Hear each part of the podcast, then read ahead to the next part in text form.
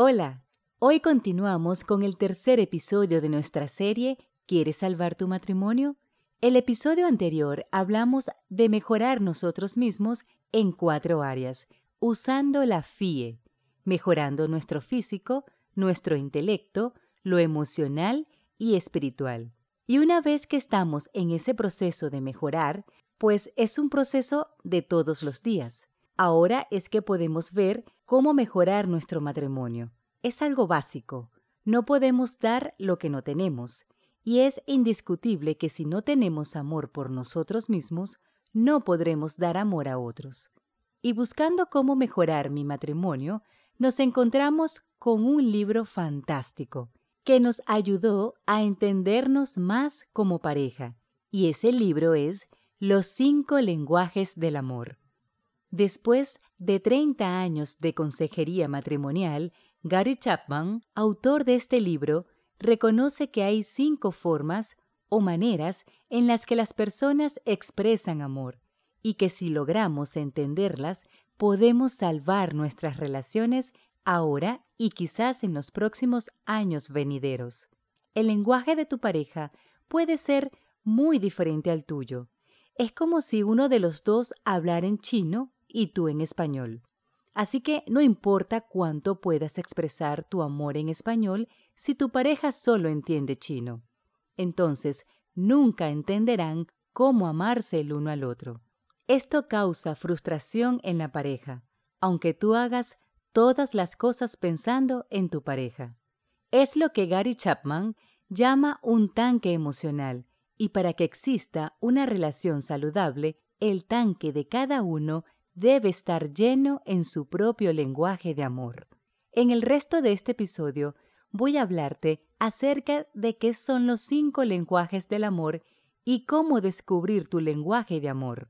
La voz, ese fluir de palabras y detrás de ellas las letras. En las letras, los sonidos y en los sonidos, yo. Mi nombre es Andri Escorche. Y este es un espacio donde con mi voz pretendo transmitir sueños, esperanza, retos, desafíos, alegrías y sanidad. Un espacio para crecer juntos.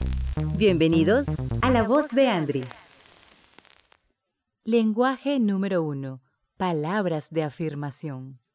Estos son cumplidos verbales o palabras amables. Puedes decir cosas tan simples como me encanta el vestido que estás usando o te amo. Resulta muy importante para las personas que tienen este lenguaje escuchar cumplidos de su otra mitad en las cosas que hacen, en las que se esmeran. Pueden tener un día fatal, pero si escuchan palabras que expresen y puntualicen lo bueno de su desempeño, entonces su día cambiará de forma abrupta para mejor. Una palabra de afirmación es vital para ellos. Si no la tuvieran, simplemente moriría la pasión y buscaría en otro entorno eso que necesita escuchar. Lenguaje número 2.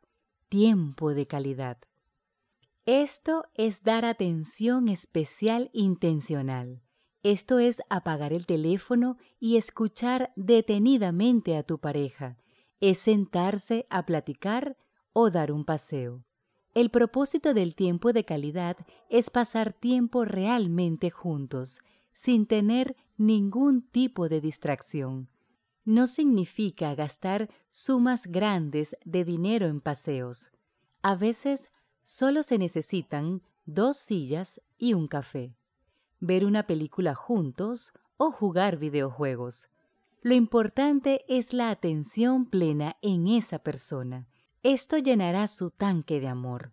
El problema es que a veces las actividades familiares, con amigos, o si vas a la iglesia, o tienen un grupo de reunión, o tan simple como el día a día con sus agendas full, puede crear un vacío entre la pareja, lo que hace que las personas con este lenguaje de amor se sientan menos importantes y su tanque de amor comience a vaciarse. Lenguaje número 3. Recibiendo regalos. ¿A quién no le gustan los regalos? Creo que todos esperamos recibir regalos en fechas importantes como Navidad o nuestro cumpleaños. Pero no todos estamos a la expectativa de siempre recibir regalos, mientras que para las personas que tienen este lenguaje siempre están esperando que se les demuestre que lo aman con un regalo. Para estas personas, el monto a gastar no es lo importante, aunque un collar lujoso o anillos con diamantes no están fuera de la mesa. Sin embargo, cosas como te traje un chocolate o hice este detalle para ti son cosas que apreciarán mucho, tanto que siempre lo conservarán con ellos por años, porque lo importante es que tú demostraste amor al llevarles un regalo. No darles nada los hará sentir inmerecedores del amor, los alejará poco a poco y su tanque de amor se vaciará, porque es la manera que siente que se les ama. Si no les das un regalo mínimo, no se sentirán amados. Lenguaje número 4. Actos de servicios. Esto es hacer cosas que tú sabes que tu pareja quiere que hagas, como cocinar, lavar los platos, sacar la basura, entre otras cosas. Muchas veces los actos de servicios pasan como obligaciones y tendemos a dejarlo a un lado, y a veces no consideramos a las personas que es vital tener actos de servicios para llenar su tanque de amor. De hecho, quizás nunca consideraríamos que esto es una expresión de amor y que llenaría plenamente a una persona y hacerle sentir amada. Lenguaje número 5. Toque físico. Tener sexo siempre es parte de este lenguaje físico, pero no es solo eso. El hecho de tomarse de las manos, de rodearles con un abrazo, acariciar el cabello o el rostro, hacer cosquillas o tocar en ciertas zonas a tu pareja que solo tú sepas, hacen que el toque físico llene su tanque de amor. Por el contrario, privarle de estas cosas inevitablemente mataría el sentimiento de amor dejando su tanque de amor seco. Ahora bien, escucha esto porque es muy importante, quizás lo más importante que escucharás en este episodio. El amor es una elección. Te das cuenta de ello porque usualmente idealizamos el amor romántico ese que dura por siempre y para siempre, de esos de cuentos de hadas con príncipes, princesas y castillos, y vivieron felices para siempre, nada más lejos de la realidad. La limerancia, que es un tipo de amor, es este tiempo romántico que donde estas personas son perfecta con todas sus imperfecciones, y te sientes como si ninguna persona es capaz de entenderte cómo lo hace esa persona, que no hay nadie en el mundo que te haga sentir especial. Esta limerancia tiende a pasar entre los seis meses y veinticuatro meses. Después de eso, ves a la persona como realmente es, y es donde decides amar realmente. Allí es donde el amor se vuelve una elección que dura toda una vida, pero para que dure toda la vida necesitas descubrir tu lenguaje de amor y el de tu pareja. Hay tres maneras de descubrir el lenguaje de amor. Número uno. ¿En qué falla tu pareja en hacer eso que te causa el mayor de tu dolor? Pues usualmente el que no haga algo que te duela es un claro indicio de lo que necesitas y nos daría luz a tu lenguaje de amor. Número 2. ¿Cuál es la petición que más has hecho a tu pareja? Es allí donde necesitas mayor atención y eso sería lo que llene tu tanque de amor. Número 3. ¿Cómo expresa amor a tu pareja? ¿Acaso haces cosas que serían especiales para ti? ¿Cosas que te llenan a plenitud? Puede ser que esa forma de demostrar amor no sea la que necesita tu pareja, sino más bien la que tú necesitas. Con estas tres formas puedes dar con tu lenguaje de amor.